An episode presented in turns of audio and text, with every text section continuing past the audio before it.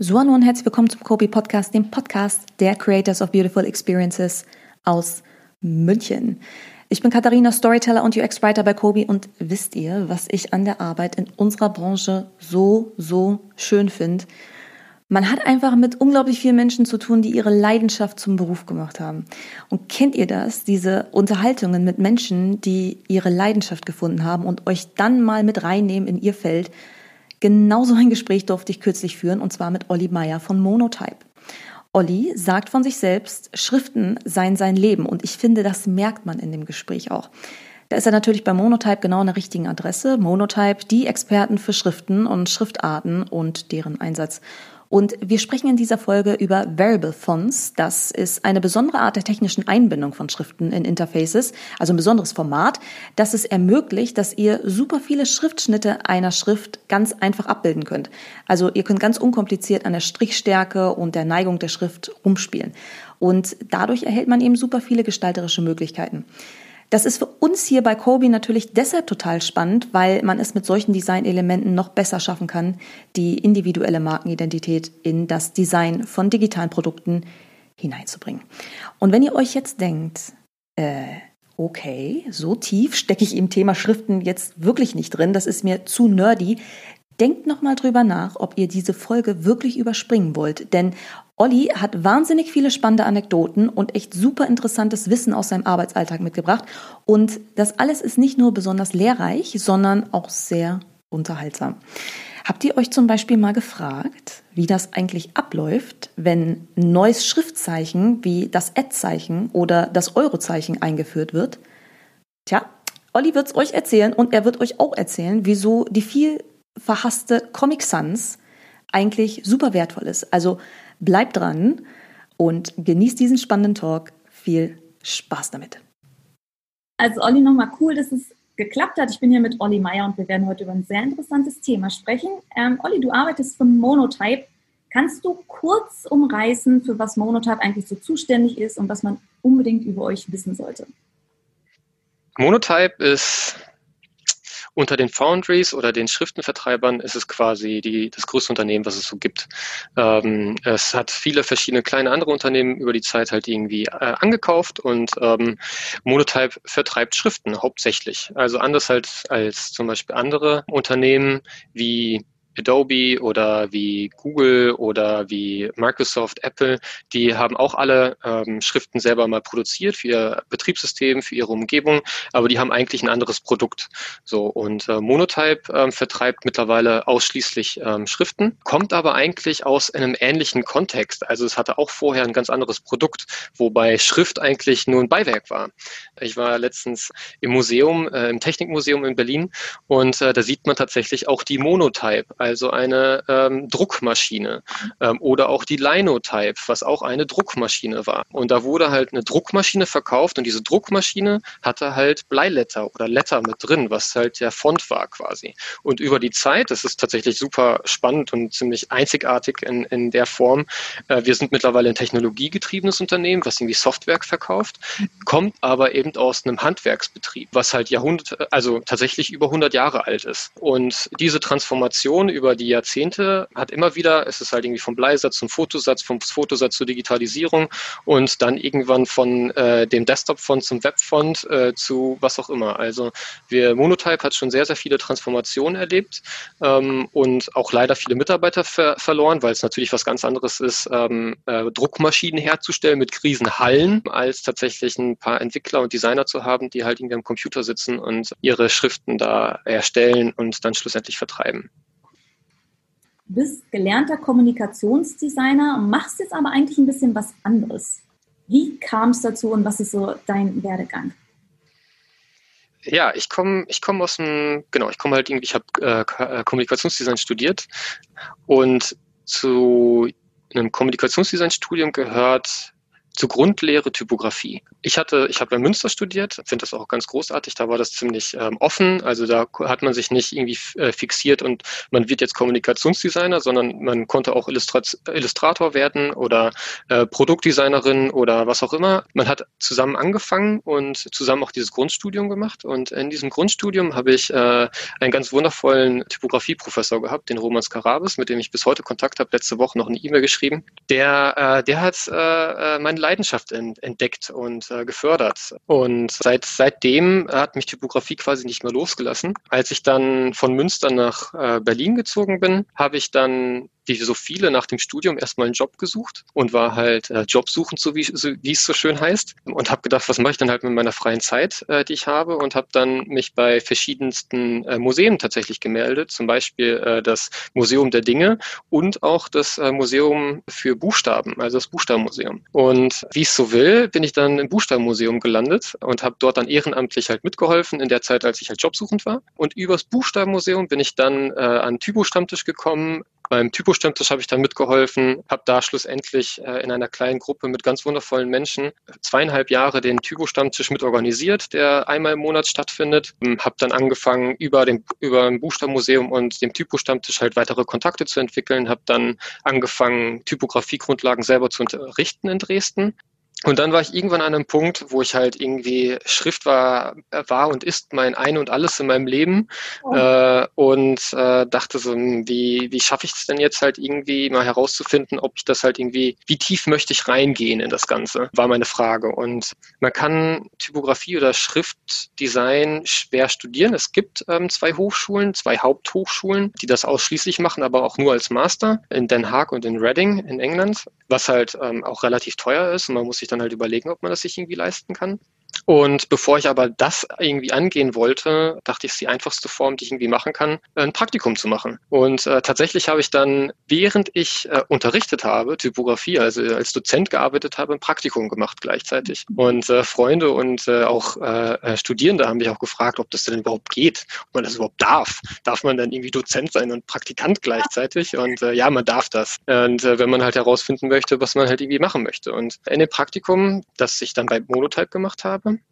habe ich in der ersten Woche festgestellt, ich möchte da nicht mehr weg und äh, habe äh, händeringend versucht, halt irgendwie da zu bleiben und äh, siehe da, ich bin immer noch da. Mit einer kleinen Pause zwischendurch, gab noch ein paar Komplikationen, aber bin mittlerweile da. Ich habe angefangen in der Qualitätssicherung, ähm, habe halt keine Ahnung vom Programmieren gehabt. Ähm, ich habe Sachen designt, ich kannte InDesign, ich kannte Photoshop, ich habe halt das, was man halt irgendwie, ich habe Corporate Designs gemacht, äh, freiberuflich vorher auch in dem Bereich gearbeitet und für andere Unternehmen halt irgendwie wie zum Beispiel ach, sowas wie Meta-Design und so Sachen aus Berlin halt irgendwie für, für gearbeitet. Und dann bin ich ins Programmieren gekommen. Und zwar aus einer einfachen Naivität und äh, Not geboren.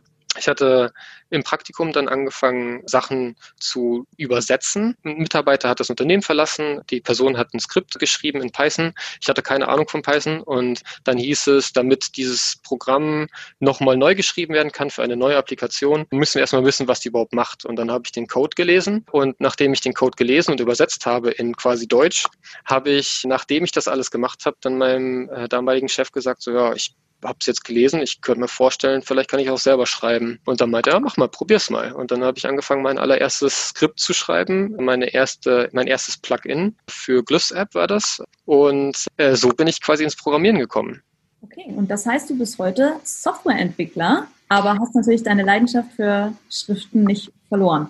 Was macht man denn eigentlich in der Qualitätssicherung bei Schriftentwicklung sozusagen? Schriften prüfen. Also auch da äh, ist es ist, ist wie bei vielen Sachen in der Qualitätssicherung in anderen Bereichen. Es gibt gar verschiedene, es gibt sowas wie, es nennt sich Grau, Schwarz, Weiß Testing. Und äh, das eine ist halt quasi den Font, äh, die Inhalte davon zu überprüfen. Das andere ist zum Beispiel die visuelle Form zu überprüfen. Also sind irgendwelche Akzente verschoben? Sitzt das A wirklich auf einem A? Und das andere ist dann den Font oder die Schriften in der Applikation, also in der Umgebung zu überprüfen, ob es dann auch wirklich funktioniert, weil eine Schrift ist nicht nur, agiert immer Hand in Hand mit der Applikation, mit der, mit der Software. Und genau, ja, da prüft man, ob es halt in allen Bereichen funktioniert. Äh, funktioniert es gegen Standards, die wir selbst uns gesetzt haben und funktioniert es in der realen Umgebung? Wir beide haben ja sowieso schon mal darüber gesprochen, dass viele Menschen vielleicht gar nicht wissen, wie so Schriften entstehen. Das heißt, es ist ein ganzer Produktionsprozess, wie als wenn quasi ein Produkt produziert wird. Es ist nicht so, dass Schriften vom Himmel fallen, sondern es gibt Menschen wie euch, die die konzipieren, designen und offensichtlich auch testen, damit andere Leute da draußen die verwenden können. Wir kommen später aber nochmal zum Thema Schriften und Typografie. Erstmal kann man so damit schon deinen, deinen Aufgabenbereich zusammenfassen? Quality Management und Quality Assurance von Schriften oder fällt da jetzt noch mehr hinein? Ja, du hast ja gesagt, ich bin äh, Softwareentwickler. Es fühlt sich immer noch ein bisschen äh, holprig an für mich, das irgendwie über meine eigenen Lippen auszusprechen, weil wie gesagt, ich komme irgendwie aus dem Designbereich und das, das also ich meine, wir alle sind Menschen und jemandem einen Titel zu geben ist wirklich schwer. So ähm, und ich habe irgendwie angefangen mit der Qualitätssicherung. Ich komme aus dem Design. Ich habe mir Programmieren selber beigebracht. Ich habe es nicht gelernt. Ich mache das, wo ich glaube, dass ich äh, das gut kann. Und äh, wenn ich das nicht äh, gut kann oder nicht weiß, dann versuche ich es mir beizubringen. Und und frage die Leute, die das können und die es mir dann irgendwie beibringen können. Das Ganze im Schriftbereich ist halt ein bisschen schwieriger, weil die Szene sehr klein ist und man findet die Informationen nicht alle. Das heißt, man muss halt sehr, sehr viel sich selbst irgendwie aneignen ja, ob ich jetzt irgendwie Qualitätsfont äh, QE oder Softwareentwickler oder Designer oder wie auch immer, das ist eigentlich relevant. Ich habe äh, tatsächlich den gesamten Prozess jetzt mittlerweile. Ich komme jetzt jüngst diese Woche äh, werde ich meine eigene erste Schrift tatsächlich äh, fertigstellen, die dann hoffentlich im Februar released wird, also die erste eigene wirkliche Schrift. Und da habe ich tatsächlich jetzt den gesamten Prozess von Design bis äh, übers Font Engineering, also das Mastern, ähm, zu Qualitätssicherung, ähm, also den gesamten Prozess einmal ab und ich schreibe meine eigenen Tools, um das zu machen. Also auch das, die Software, um es halt irgendwie zu produzieren. Also das ist schon spannend. Wow, also vom Skillset her auf jeden Fall eine, eine One-Man-Show. Aber du hast ja an anderer Stelle schon mal gesagt, ohne das Team geht's nicht. Aber diese Erfahrung ist ja sicherlich super spannend. Mal so von Anfang bis Ende von quasi von einem weißen Blatt Papier bis hin zu einer Schrift, die auf der Straße ist und da draußen nutzbar ist für die Leute, das mal mitgemacht zu haben. Unglaublich cool. Aber heute sprechen wir noch über ein anderes Thema, das Thema, für das wir eigentlich hier sind. Und es ist super spannend, deswegen werden wir da jetzt weiter eintauchen. Ähm, wir sprechen heute über Variable Fonts. Kannst du uns sagen, was das genau ist und warum macht es Sinn, sich diesem Thema zu widmen? Also Variable Fonts ähm, oder Font Variations oder Responsive Fonts oder wie auch immer man es ausdrücken möchte. Also der, der Begriff, der am meisten verwendet wird aktuell, ist halt Variable Fonts, weil es aus dem Englischen kommt und äh, der ist am geläufigsten so. Und für die Zukunft oder warum sollten wir es verwenden? Äh, es, es, man muss es nicht. Es ist eine neue Technologie und man kann sie verwenden und äh, sie bietet ganz viele neue Möglichkeiten, die halt statische Fonts nicht bieten. Es ist auf jeden Fall eine, eine, wobei neue Technologie stimmt auch nicht ganz. Es ist halt äh, eigentlich aus den 90er Jahren gab es das schon mal, da nannte sich es halt GX. Es ist eine, es ist ein Fontformat, was äh, ein, also grundsätzlich mal, was ist ein Variable Font überhaupt? Ein Variable Font ist ein, im Grunde eine gesamte Schriftfamilie mit verschiedenen Achsen, also Gewichten oder auch, naja, anderen, anderen Achsen in einem Font zusammengefügt. So und diese Idee einer Interpolation oder von Interpolation in einem Font, die gibt's halt, wie gesagt, schon ganz lange, die gab's schon in den 90er Jahren. Und da zu seiner Zeit war das aber zu früh, einfach viel zu früh. Und das ist, glaube ich, jetzt anders. Wir sind jetzt halt irgendwie 20, 25 Jahre später. Und es macht Sinn, sich dem Thema zu widmen, weil es das Format der Zukunft ist. Also ab jetzt ähm, wird es verwendet äh, in Browsern. Ähm, seit, also 2016 äh, wurde das von Format vorgestellt von den Big Playern wie Google, Microsoft, Apple und ähm, Adobe. Und die haben sich alle zusammen geeinigt, dass das jetzt das ist, was wir unterstützen wollen. Und das wurde sofort eigentlich binnen kürzester Zeit von Google implementiert. Danach kam ähm, Firefox, dann kam, glaube ich, ähm, Safari und Edge, also die ganzen Browser Stück für Stück. Äh, dann kam Adobe mit ähm, Illustrator und InDesign und Microsoft Office ist leider immer noch hinten dran. Ähm, da gibt es jetzt leider noch keinen Support kein Support stimmt auch nicht ganz, denn die Schriften kann man verwenden, auch die einzelnen vorgesetzten Instanzen, aber man hat nicht die volle Möglichkeit äh, eines Variable Fonts mit all den äh, Interpolationen dazwischen und den Zwischenebenen. Aber es ist ab jetzt quasi das Format, was in, in Zukunft weiter produziert wird und die Type Designer und Type Designerinnen sind total heiß drauf und produzieren es halt alle irgendwie mit. Und man muss halt abwägen, äh, ob es für das eigene Projekt das richtige Fontformat ist oder halt auch nicht auch deshalb macht es Sinn, sich damit zu befassen, damit eben die Leute da draußen wissen, dass es diese Möglichkeit gibt und lernen, ab wann genau es für sie Sinn macht sozusagen. Das heißt, nochmal zusammengefasst, Variable Fonts ist im Prinzip eine, äh, eine Zusammenführung von den verschiedensten Schriftschnitten von einer Schrift und dort, wo man sie vorher quasi, diese einzelnen Schriftschnitte vorher händisch einfügen musste, in den Code zum Beispiel, gibt es jetzt dieses Format Variable Fonts, wo quasi potenziell alles drin ist. Also im Prinzip ist es eine technische Angelegenheit, oder? Es ist auf jeden Fall eine technische ähm, Lösung. Ja, das Ding ist aber, dass eine Schriftfamilie vorher auch schon genauso entwickelt wurde. Also wenn wir uns ein, also vor 20 Jahren sah das noch anders aus, aber ich würde sagen, in den letzten äh, Jahren ist es halt immer mehr und immer mehr so gewesen, dass man sogenannte Multiple Master hatte. Also man hat ähm, bei, wenn wir uns vorstellen, wir haben eine Schriftfamilie von Hairline bis Black, also zehn verschiedene Schnitte zum Beispiel, mit Regular, Medium, Bold, ähm, Extra Bold und so weiter da drin, hat man üb üblicherweise macht man irgendwie so zwei, drei Master. Also die Extrempunkte zeichnet man und die anderen Schnitte dazwischen werden interpoliert. Und so produziert man heute einen Font, nicht mehr die einzelnen Schnitte. Und das wie man sowieso so ein Font äh, produziert, wurde jetzt quasi nur in das neue Fontformat reingehoben und alle Informationen, die äh, sowieso schon vorhanden waren, mit kombiniert in einem Fontformat, so dass man dann halt flexibler ist in dem, in der Auswahl, die man hat. Also ähm, ob man dann halt, jetzt ist man nicht mehr gebunden daran, dass es, dass man sagt, okay, der Bold ist der Bold. Nee, ich hätte den Boldschnitt bis einen Tick nur ein Tick fetter. Also jeder Designer wird das wahrscheinlich kennen, dass man halt hin und wieder mal eine Schrift hat, wo man denkt, ach, ich hätte das jetzt gerne ein bisschen leichter oder ein bisschen fetter, um den Kontrast zwischen der Headline und dem Fließtext irgendwie zu erhöhen, weil die sind mir zu nah beieinander und äh, diese Flexibilität bietet halt jetzt der Variable Font. Neben dieser Flexibilität, was gibt es vielleicht sonst noch so für Vorteile von Variable Fonts gegenüber ja, statischen Fonts, haben wir es, glaube ich, letztes Mal genannt. Ja, genau. Also wir haben jetzt angefangen ähm, äh, zu unterscheiden, weil man kann schwer ein Variable Font ähm, anhand des, äh, der des Formats irgendwie unterscheiden. Aktuell werden äh, äh Variable Fonts als TTF-Fonts exportiert oder als äh, zur Verfügung gestellt und die haben auch genau die gleiche Endung TTF, genauso wie jeder andere Font auch. Das heißt, es ist schwer, da irgendwie eine Unterscheidung zu finden.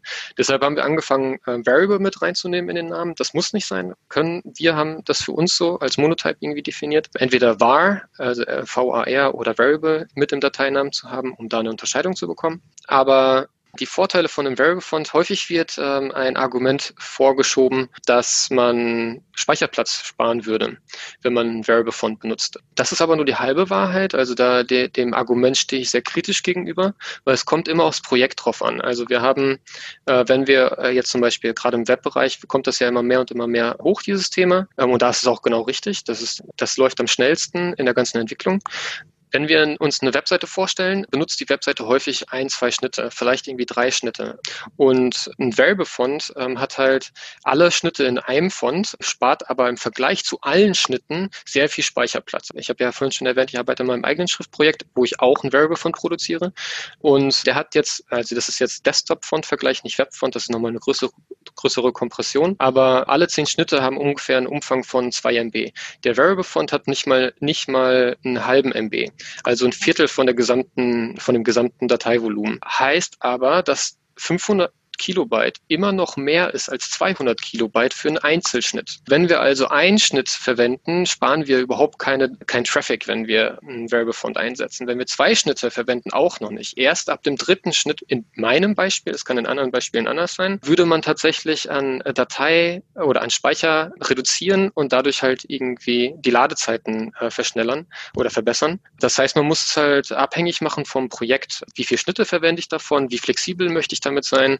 Und welchen, welchen Gedanken habe ich eigentlich dabei? Also es ist, habe ich ein Projekt wie Amazon oder andere große Kunden, wo es absolut auf Traffic ankommt und da sind Millionen von Kunden, die die ganze Zeit da drauf gehen und Sachen laden, dann wird wahrscheinlich ein Variable Font überhaupt gar kein, also wäre wahrscheinlich keine gute Idee. Wenn wir aber halt ein Projekt haben, wo wir eine Headline haben und wir wollen vielleicht diese Headline sogar animieren und können das plötzlich als gestalterisches Element ein, einsetzen und wir brauchen nur ein paar Zeichen und wir machen ein Subset davon und benutzen nur diese paar Zeichen, dann wird man plötzlich wirklich extrem klein mit der äh, Dateigröße im Vergleich zu anderen Animationen, äh, wo wir dann wieder einen riesen Vorteil haben, irgendwie den Variable von zu benutzen.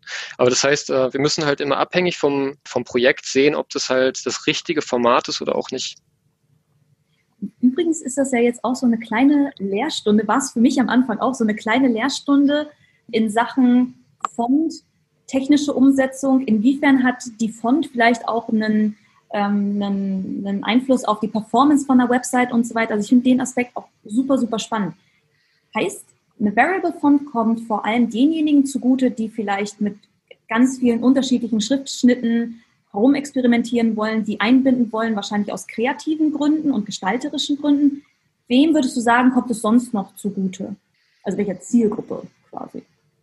Also es gibt einfach unterschiedliche Aspekte da. Ich würde sagen, wenn wir jetzt mal zurückgehen zu dem Betrachter, also dem User einer Webseite, möchte ich einen Schritt zurückgehen nochmal und ähm, gucken, warum benutzen wir überhaupt Fonts? Also wir haben, oder Webfonts überhaupt. Fonts müssen wir sowieso, klar müssen wir benutzen, weil wir Inhalte vermitteln wollen. Aber äh, man könnte ja auch argumentieren, wenn man halt irgendwie Speicher- oder Ladezeiten verschnellern möchte, warum nimmt man dann nicht einfach eine Systemschrift?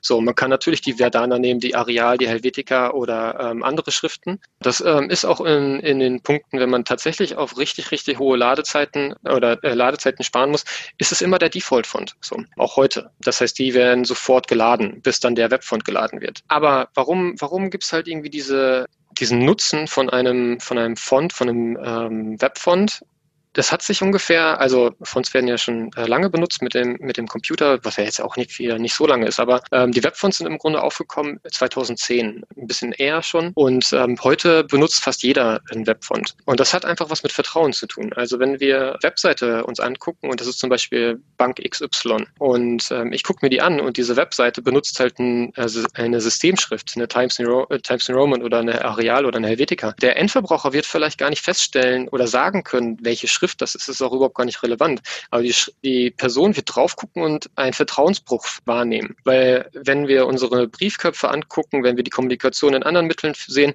ist es eine ganz, ein ganz anderes Corporate Design und es wird plötzlich in den Punkten gebrochen. Das heißt, wenn wir irgendwie mit Spam oder anderen Punkten zu tun haben, wir vertrauen dieser Webseite nicht mehr, wenn es nicht ein einheitliches Bild geschaffen ist, äh, von Anfang bis Ende tatsächlich, also vom Briefkopf bis zur Webseite. Und ähm, hier könnte ich mir vorstellen, dass der Variable Font noch mehr mehr eine Identität des Einzelnen schafft, weil man noch individueller in die einzelnen Bereiche gehen kann und mehr Flexibilität und Individualismus in der Gestaltung hat und findet tatsächlich.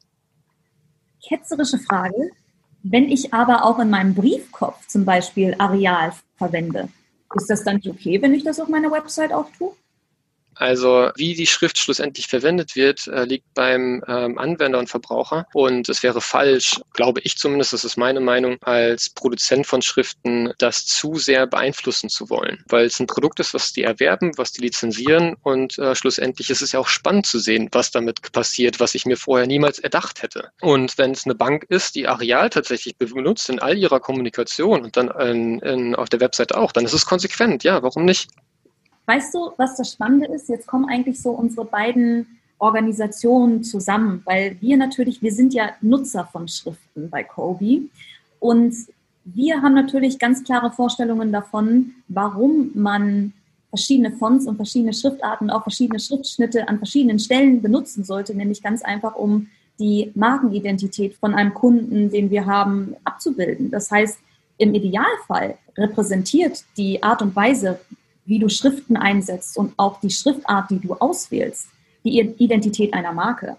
Und da bin ich nämlich total bei dir mit dem Vertrauensbuch, da hatten wir auch schon drüber gesprochen. Eine Marke wirkt dann umso authentischer, wenn auch so, sag ich mal, kleine Elemente, die vielleicht vielen Menschen gar nicht bewusst ist, dass sie so gezielt eingesetzt werden, dass sie zu der Marke passen sozusagen und es alles in sich dann ein stimmiges Bild ergibt. Und es ist tatsächlich so, dass ich, das glaube ich auch, dass der Endnutzer sich vielleicht gar nicht immer stark bewusst darüber ist, was jetzt gerade seinen Eindruck von einer bestimmten Marke prägt. Aber wir wissen das natürlich und ihr wisst es auch, dass eine Schrift natürlich auch eine Identität oder einen bestimmten Stil repräsentiert und es muss alles zusammenpassen. Klar, wer da natürlich auf die Areal zurückgreift, der verschenkt eigentlich Chancen. Ja, und äh, es kommt tatsächlich als, auch als Boomerang wieder zurück. Also das sind jetzt viele Punkte mit dazwischen. Das eine ist halt Emotion von Schrift. Es ist einfach ein Unterschied, ob du einen Liebesbrief mit deiner eigenen Handschrift machst oder ob du das in der Areal setzt oder anderen, oh, ohne jetzt die Areal jetzt zu schlecht, aber äh, es ist, macht einen Unterschied, ob du es mit Hand schreibst oder mit deiner anderen Schrift oder ob du halt irgendwie eine geschwungene nimmst oder eine andere. Das, das ist ein sehr, sehr einfaches und ein klischeebehaftetes Beispiel, aber es visualisiert sehr schnell, was eigentlich, was für eine Emotion eigentlich in Schrift steckt. Und ähm, ich kann da ein Beispiel nennen, ohne jetzt den Kundennamen zu nennen. Wir hatten einen großen Kunden, der halt Autos verkauft, hochpreisige Autos und das auch in einen asiatisch sprechenden Sprachraum exportiert hat. Und dort, also heute mittlerweile werden ja überall mehr, mehr äh, Displays verwendet, auch halt gerade in Autos. Und die haben eine Schrift benutzt, die halt irgendwie aus den 90ern ist. Und obwohl die Kunden nicht sagen konnten, was damit los ist, haben die gesagt, das Display sieht irgendwie komisch aus. Sieht irgendwie alt aus. Wir haben halt irgendwie ein Auto gekauft, was ich weiß nicht, wie viel, wie teuer war. Und jetzt sieht irgendwie das, das Interieur total veraltet aus. Und das kam halt wegen der Schrift. Also es ist halt, Schrift ist wie Sprache flexibel und ändert sich über die Zeit. Und ähm, auch wenn, auch wenn wir selber es äh, vielleicht gar nicht explizit benennen können, was daran anders ist, haben wir ein Gefühl dazu, wenn wir es sehen. Und wir haben ein Gefühl dafür tatsächlich auch, ob etwas alt aussieht oder neu aussieht, ohne eben gesagt, wie gesagt, die Details zu benennen. Ja, ist auch, ist auch das, was uns in unserer Arbeit auffällt, dass viele Designelemente eben dazu beitragen, deinen, äh, ja, wie gesagt, deinen unterbewussten Eindruck von einem Interface, von einem digitalen Produkt zu beeinflussen. Und die meiste Zeit, es ist, es ist genauso wie du sagst, die meiste Zeit ist es so, dass der Endnutzer sich vielleicht einfach denkt, irgendwas fühlt sich da nicht richtig an, irgendwas passt da einfach nicht zusammen und es wahrscheinlich gar nicht so auf den Punkt bringen kann, nicht benennen kann und dann eben ja einfach das Interface verlässt mit einem irritierten Eindruck sozusagen. Und da können Schriften natürlich dann auch ihren, ähm, ihren Beitrag leisten. Inwiefern ist es denn so, dass Variable Fonts die Markenidentität von einem Unternehmen vielleicht herausstellen können oder auch nicht? Können die einen Beitrag dazu leisten?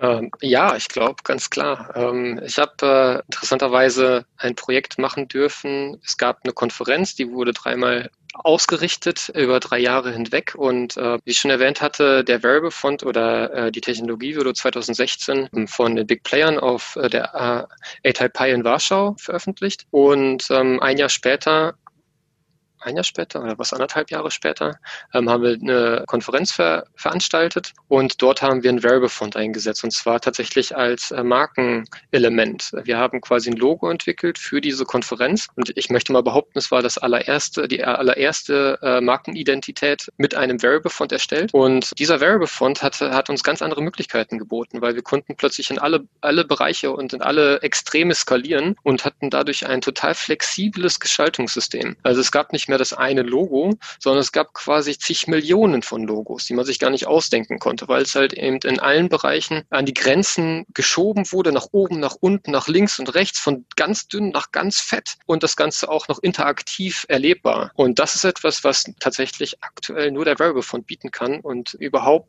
ein, eine, ein statischer Font gar nicht leisten kann. Und das ist halt das Interessante an dem Variable Font. Es bietet uns komplett neue Möglichkeiten, die wir vorher nicht erkannt haben oder nicht hatten, nicht einfach nicht möglich war. Es ist ein bisschen, das Beispiel hatte ich auch schon genannt, es ist ein bisschen wie mit PowerPoint. Der, die erste Person, die PowerPoint äh, kennenlernen wird, wird erstmal alle möglichen Effekte äh, Headlines reinfliegen, von links nach rechts aufpoppen, hoch und runter und alles möglich ausprobieren. Und wir sind gerade in dieser, in dieser Kennenlernphase von Variable Fonts und wir probieren alle möglichen Sachen aus, um dann herauszufinden, was ist eigentlich sinnvoll und welche dieser Effekte können wir tatsächlich gezielt einsetzen in der Kommunikation, die wir brauchen. Und ja, da sind wir gerade am Experimentiertisch und ähm, ausprobieren. Und ein paar Sachen haben schon ganz gut funktioniert, manche eben weniger gut finde ich super spannend, weil das auch sehr viel damit zu tun hat, wie Innovation eigentlich funktioniert. Ne? Also man entdeckt vielleicht eine technische Möglichkeit und schaut dann, was kann ich damit machen. Und der Spieltrieb ist geweckt und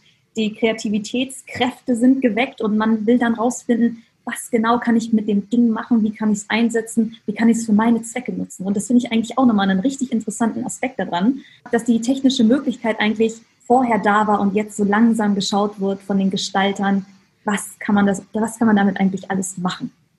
Hm, ein ganz, ganz wundervolles anderes Beispiel gibt's von Underwear. Ähm, die sind so crazy, die Jungs äh, und Mädels, die da halt irgendwie mit agieren. Jedenfalls haben die äh, einen Variable Font entwickelt, der das Schreiben imitiert und zwar wirklich richtig gut.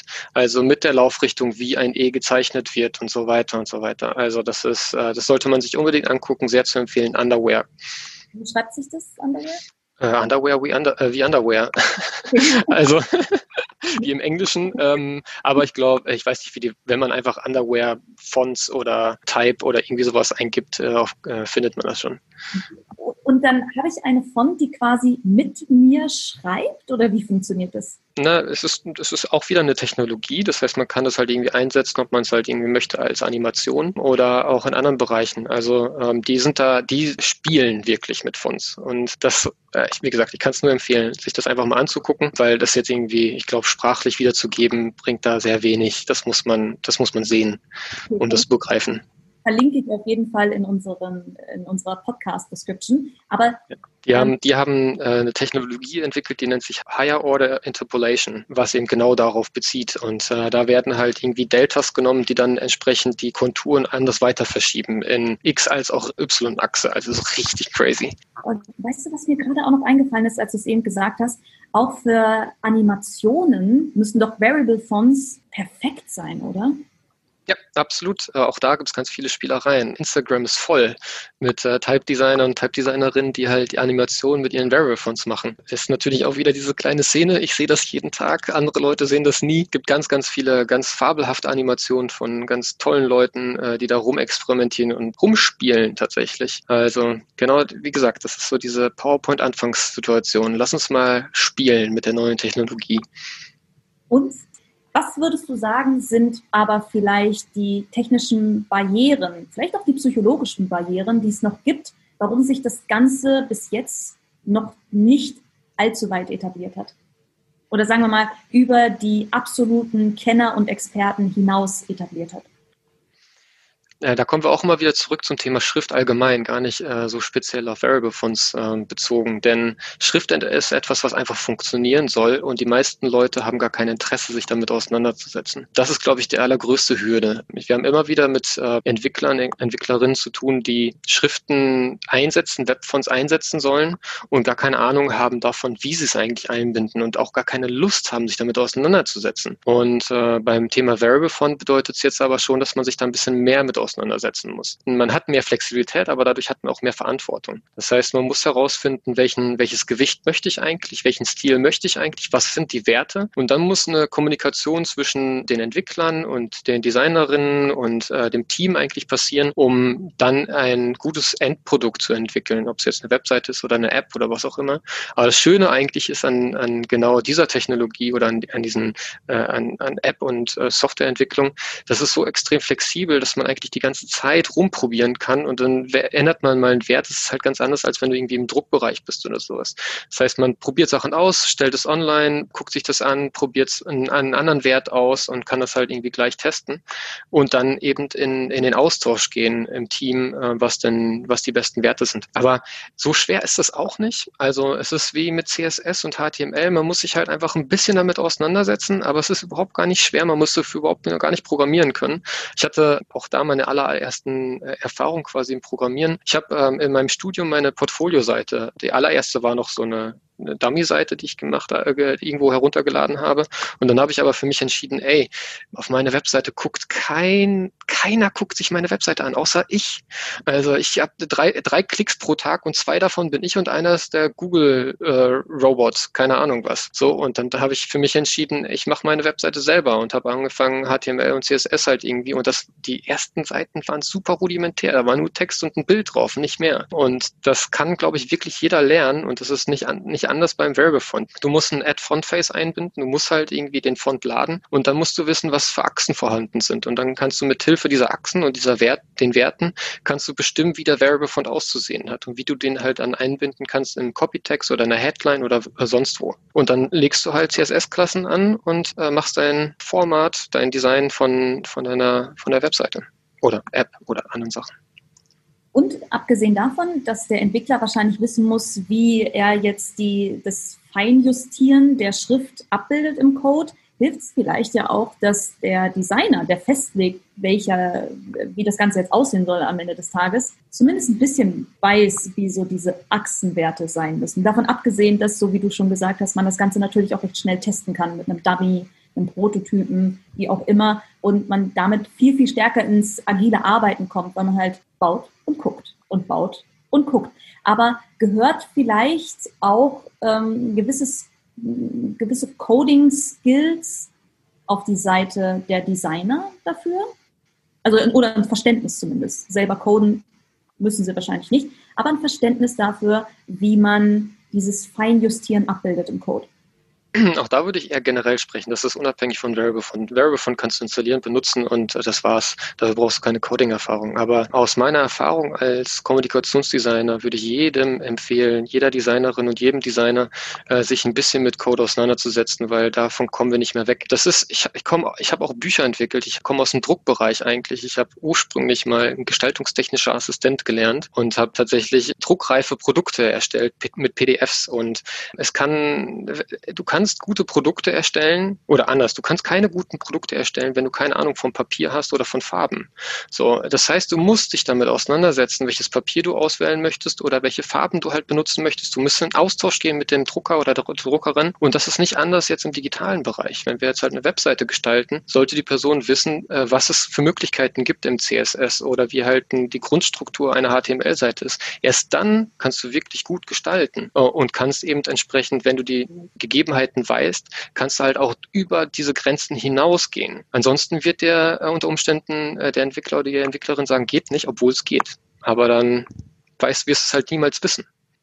Ich glaube auch, dass das ein bisschen was damit zu tun hat, dass wir verstehen müssen, was uns so diese digitale Welt eigentlich für Möglichkeiten gibt. Ich denke mir das immer so bei Formularen zum Beispiel wenn wir ins Internet gehen und irgendwo ein Formular ausfüllen mit unserem Namen, Adresse und so weiter, dann sieht es aus wie in der analogen Welt. Und wir haben uns gefragt, warum ist das eigentlich so? Warum ist das nicht ein kleiner Chatbot, der fragt, na, wie heißt du?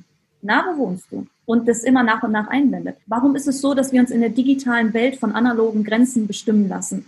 Und ich glaube, das ist beim Thema Variable Fonts auch so, dass wir, um auch diese Grenzen tatsächlich kennenzulernen, natürlich darauf angewiesen sind, dass unsere Kompetenzen ein bisschen mitwachsen und wir uns mit diesen Dingen auseinandersetzen und zumindest wissen, wie so HTML, CSS aufgebaut ist und ähm, ja, im Code gestalterische Elemente abbilden kann.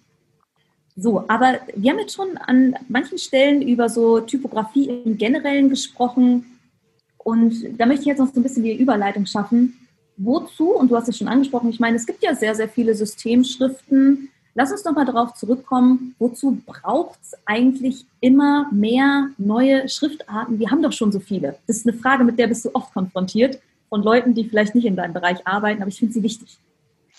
Ja, absolut. Äh, das ist eine, äh, es ist so eine Frage, die kriege ich gestellt, wenn ich am Abend mit Freunden am Späti stehe und äh, ein Bier trinke. Wo, warum brauchen wir doch mehr Schriften? Ja, nö, brauchen wir eigentlich nicht. Nee, das, also es kommt drauf an. Auch hier wieder. Ich beantworte die Frage eigentlich mit einer Gegenfrage. Und zwar, wofür brauchen wir noch mehr Songs? Wofür brauchen wir noch mehr Lieder? Wofür brauchen wir noch mehr Musik? Es ist eine gestalterische Frage, es ist eine künstlerische Frage. Wir haben auf der, auf der einen Seite, also das ist die eine Seite, ich hab, beantworte die Frage eigentlich auch immer mit zwei, mit zwei Punkten. Das eine ist halt die gestalterische Ebene, das andere ist die technische Ebene.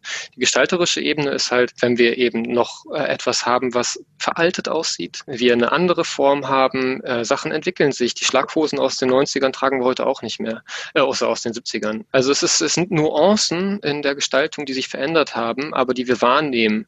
Und ähm, das andere ist die, die technische Herausforderung. Also wenn wir ein Unternehmen haben, die weltweit oder expandieren und plötzlich nicht mehr nur in Deutschland irgendwie ihre Produkte verkaufen, sondern auch vielleicht in Russland, werden die feststellen, dass die vielleicht eine Schrift brauchen, die halt auch kyrillisch benutzt oder beinhaltet. Heißt, wir müssen auch eine Schrift haben, die auch kyrillisch unterstützt und nicht jede Schrift unterstützt jeden Sprachraum.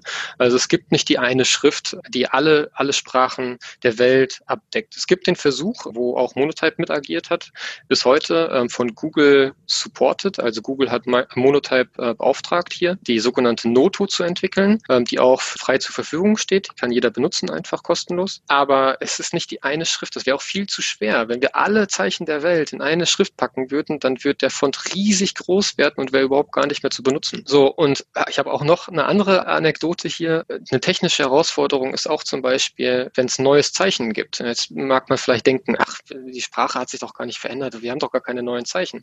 Naja, aber dann müssen wir alleine an das Euro-Zeichen denken. Das war noch nie, äh, nicht immer da. So, das heißt, als der Euro eingeführt wurde und alle Schriften kein Euro hatten, weil es gab es ja vorher nicht, konnte man quasi all die Schriften nicht benutzen. Das heißt, man musste alle Schriften updaten und musste ein Euro-Zeichen reinpacken. Oder ein Add-Zeichen noch weiter vorher. Das ist, äh, äh ich meine, welche Schrift ohne Add-Zeichen wäre heute noch denkbar? Wir alle schreiben E-Mail. Also das heißt, es ist ein essentielles Zeichen, wie das A oder das Y. Und äh, eine Erfahrung aus dem letzten Jahr, äh, die jüngste Erfahrung, das ist jetzt auch nicht aus unserem Bereich, aber äh, letztes Jahr im April wurde in äh, Japan ein neuer Kaiser ähm, ernannt.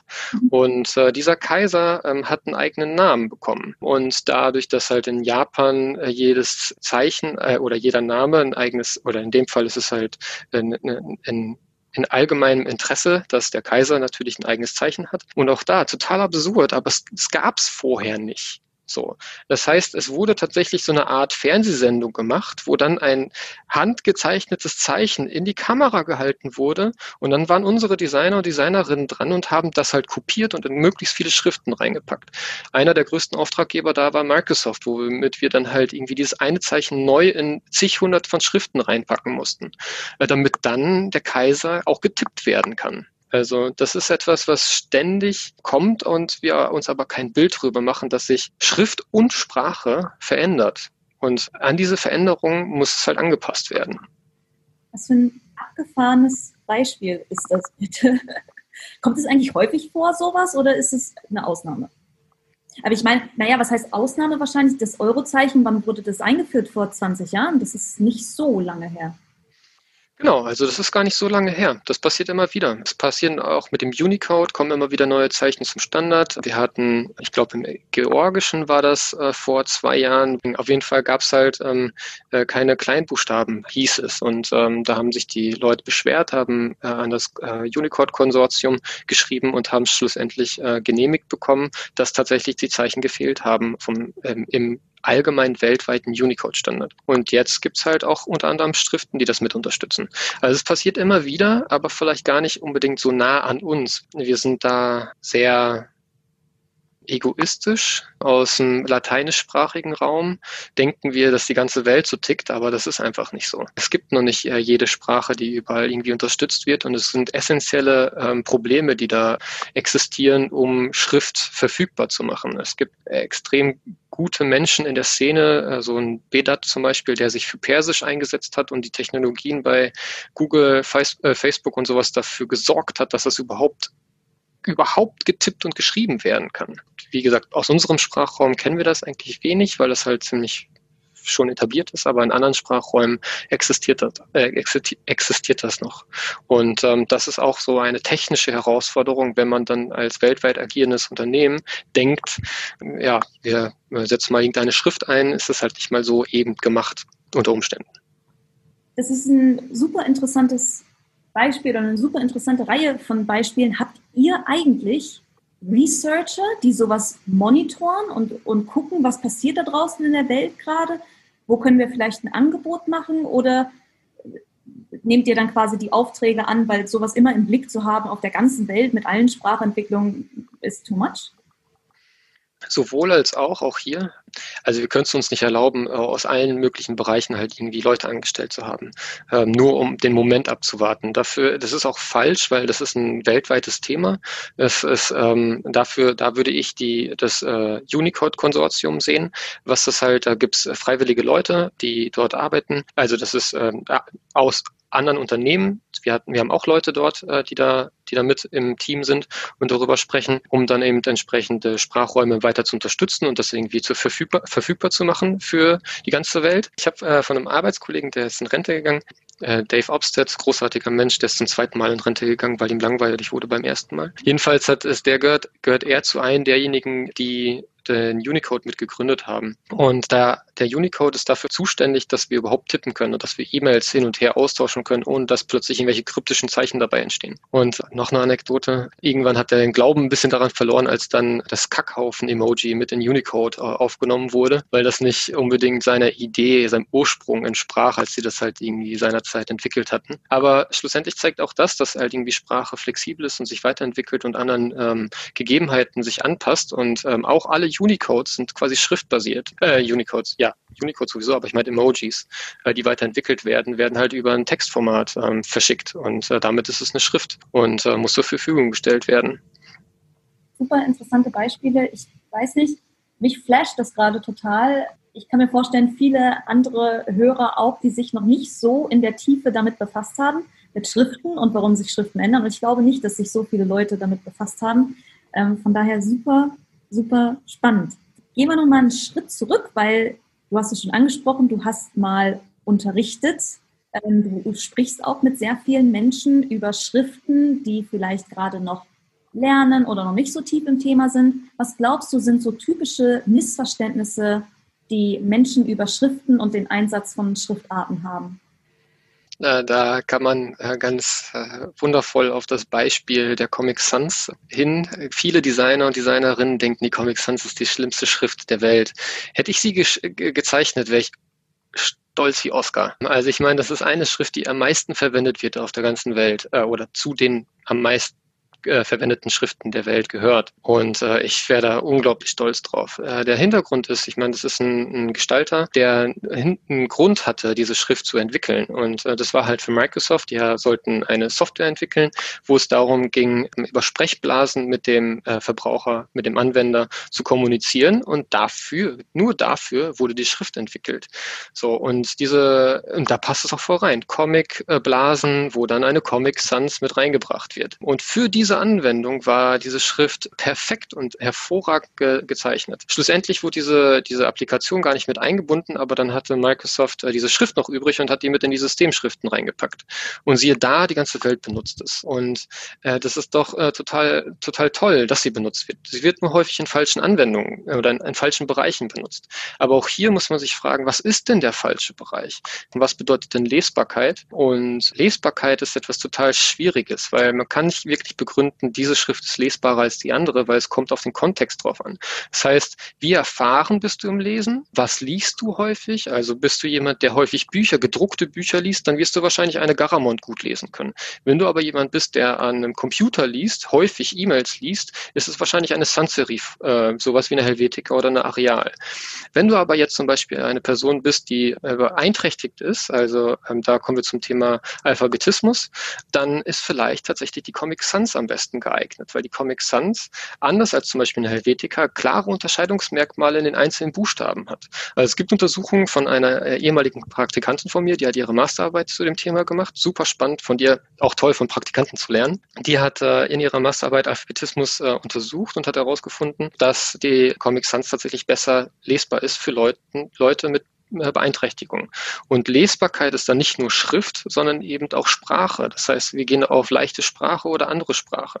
Und jetzt nochmal zu dem Thema äh, Comic Sans und Helvetica. Wenn wir alle kennen Helvetica oder Areal, es gibt das kleine L und das große I. Die sehen gleich aus. Was ist denn für Leute, die eben das nicht unter, die nicht lesegeübt sind? Wie sollen sie das denn, denn, denn bitte unterscheiden? Weil die halt Buchstabe für Buchstabe lesen, während sie dann plötzlich aus dem L ein I lesen.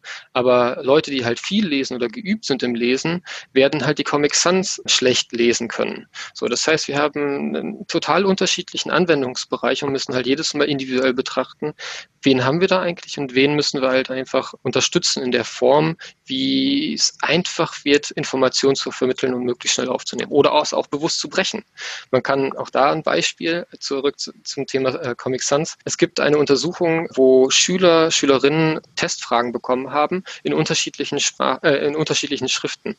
Und schlussendlich haben diejenigen besser äh, die Fragen beantwortet, die die Comic Sans hatten, als diejenigen, die eine andere Schrift hatten. Und der Grund dafür ist, ist es war schwerer lesbar für die, weil die schon geübte Leser sind und deshalb die Fragen langsamer gelesen haben und dadurch deutlicher gelesen haben und deshalb die Fragen mit mehr Bedacht und Fokus beantwortet haben. Also es ist total abgefahren, was Schrift halt irgendwie bewirken kann, macht man sich kein Bild von gerade abgefahren muss ich denken, weil in einer der letzten Podcast-Folgen hat unser UX-Director uns verraten, dass man sich doch mal den Mozilla Firefox genauer anschauen sollte, weil der echt gut ist mittlerweile. Und jetzt lernen wir in dieser Podcast-Folge, dass wir eigentlich die Comic Sans zu schätzen wissen sollen. Also sehr viel Aufklärungsarbeit. Und ich erinnere mich noch, als Instagram in seinen Stories die Comic Sans eingeführt hat, da gab es, glaube ich, auch einen relativ starken Shitstorm, weil viele gesagt haben, ah, das ist so verhasst und jeder weiß das doch, warum kommt die jetzt? Und dann gab es eben auch von genau Leuten wie dir die Bemerkung, dass es einfach die Readability erhöht. Also im Prinzip eine Frage der Barrierefreiheit vielleicht sogar ist und verschiedenen Gruppen von Menschen dabei hilft, besser die Schrift und die Worte im Interface zu lesen. Und ich glaube, das ist ganz, ganz vielen Leuten da draußen gar nicht bewusst, dass ja, das tatsächlich eine Frage der Inklusion eigentlich ist. Ja, und da haben wir eigentlich alle möglichen technischen Möglichkeiten, weil wir sind nicht gebunden, dass etwas fest gedruckt ist, sondern wir können auswählen, welche Schriftart wir wollen. Das heißt, es ist kein Ding in eine Applikation einzubauen eigentlich, ich will die Schriftart wechseln oder äh, beim Handy oder sonst wie. Es ist nicht äh, in Stein gemeißelt, gerade in der digitalen Welt. Eine Frage, die ich glaube sehr groß ist, aber ich bin mir sicher, du wirst sie gut auf den Punkt beantworten können. Was sind die drei wichtigsten Dinge, die man über eine nutzerfreundliche Font wissen muss? Das ist eine wirklich schwierige Frage, weil du schon sagst, es ist ein groß, großer Punkt. Ich kann eigentlich das ähm, vielleicht ein bisschen zusammenfügen, was wir schon besprochen haben. Man muss erstmal überhaupt wissen, welchen Nutzer haben wir da, ähm, in welcher Form ist die Person, was ist die Person gewohnt zu lesen und dann können wir darüber halt ähm, Schlüsse ziehen, was ein nutzerfreundlicher Font ist. Also haben wir es mit Leuten zu tun, die alt sind, die vielleicht äh, Schwierigkeiten haben mit den Augen. Ähm, sollte der äh, Font dann zum Beispiel größere Öffnungen haben, um Unterscheidung reinzubringen? Muss die Schrift größer dargestellt werden? Muss es alleine tatsächlich, ich meine, wenn wir eine, äh, unter Umständen, das sind jetzt auch alles Klischees, aber die treffen, manchmal, manchmal treffen Klischees ja zu. Alte Leute sind vielleicht gar nicht so sehr ähm, im digital, digitalen Bereich unterwegs, also lesen, lesen viele Bücher. Dann wäre vielleicht eine äh, serifenbetonte Schrift besser als eine Sans-Serif-Font. Ähm, und da nur, weil wir Designer dann halt irgendwie denken, ach, mir gefällt das aber auch ist zeitgemäßer besser, man muss sich einfach überlegen, wen, wen haben wir da eigentlich und ähm, wie können wir da halt irgendwie drauf reagieren. Und dann kann man es gibt Parameter natürlich, um irgendwie die Zeilenhöhe zu vergrößern, um klare Zeilen. Das ist auch so ein Ding bei Leuten, die schlecht oder nicht äh, geübt sind im Lesen, dass man die Zeilenhöhe vergrößert, auch wenn das vielleicht unserem Designauge nicht entspricht. Und wir würden das gerne ein bisschen kompakter haben. Es ist aber dann für andere wiederum äh, von Nachteil. Leute, die dann eben geübte Leser sind und die dann halt die ganze Zeit, äh, wenn wir junge Leute haben, die die ganze Zeit am Smartphone irgendwie hängen, sind die halt ganz anders, anders anderes Lesen gewohnt und können andere Schriften oder fühlen sich wohler mit anderen Schriften als eben andere Leute. Das macht es jetzt nicht gerade leichter, die passende Font auszuwählen, schätze ich mal, dass es so viele Parameter zu beachten gibt. Was rätst du Leuten, die quasi ganz, ganz neu in diesem Feld sind? Vielleicht ein Junior-Designer, der sich ähm, in das Thema von Schriftarten, Einsatz von Schriftarten, Auswahl von Schriftarten da so ein bisschen reinbewegen will. Wie findet man am leichtesten einen guten Zugang? Naja, zum, zum Glück gibt's ja im Designstudium tatsächlich Typografie-Grundlagen.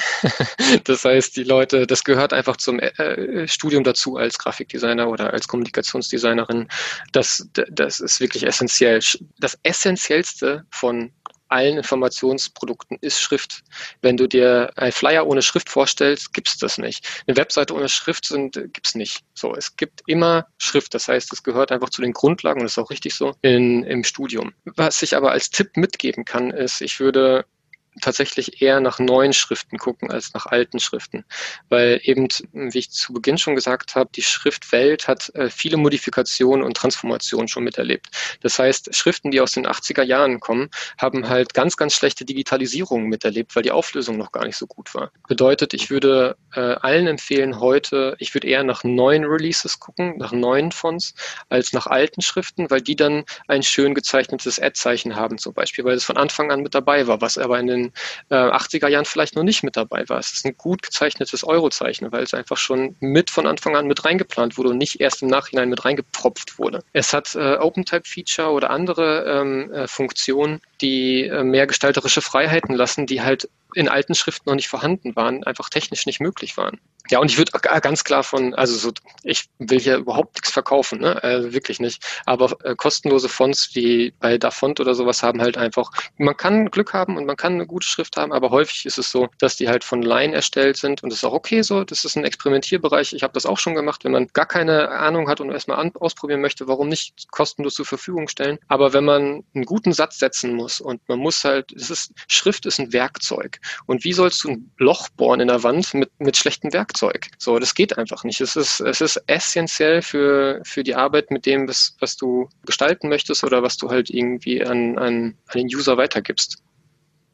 Also viele Dinge, auf die man achten sollte, vor allem auf die Neuartigkeit und auch auf die Qualität.